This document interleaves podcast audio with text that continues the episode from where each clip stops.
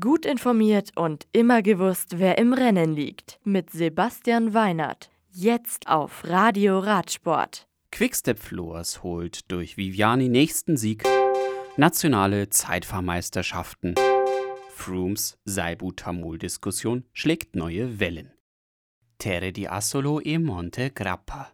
Quickstep Floors Profi Elia Viviani gewinnt die zweite Etappe des Adriatica Ionica Race über 152,5 Kilometer. In Terre di Asolo e Monte Grappa.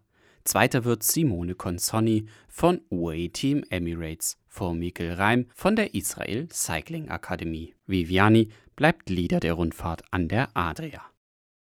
Nationale Meisterschaften im Zeitfahren. Bei den ukrainischen Meisterschaften im Einzelzeitfahren sichert sich Andrei Grifko von Astana das Trikot in den Landesfarben seiner Heimat. In Schweden ist Tobias Ludwigsson von Groupama FDJ der schnellste gegen die Uhr und in Slowenien gewinnt Jan Tratnik von CCC Sprandi in Abwesenheit von Primoz Roglic.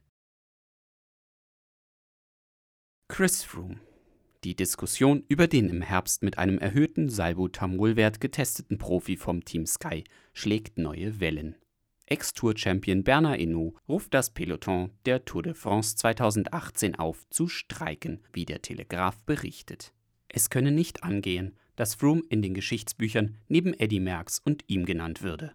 Die beiden seien die einzigen, die alle drei Grand Tours hintereinander gewonnen hätten, so Hinault weiter. Team Sky äußert sich in einer heute erschienenen Pressemitteilung.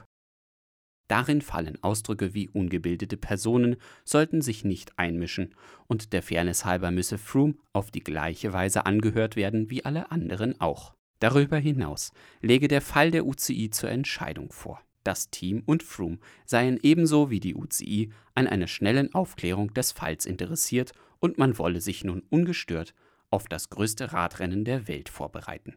Das Radio für Radsportfans. Im Web auf radioradsport.de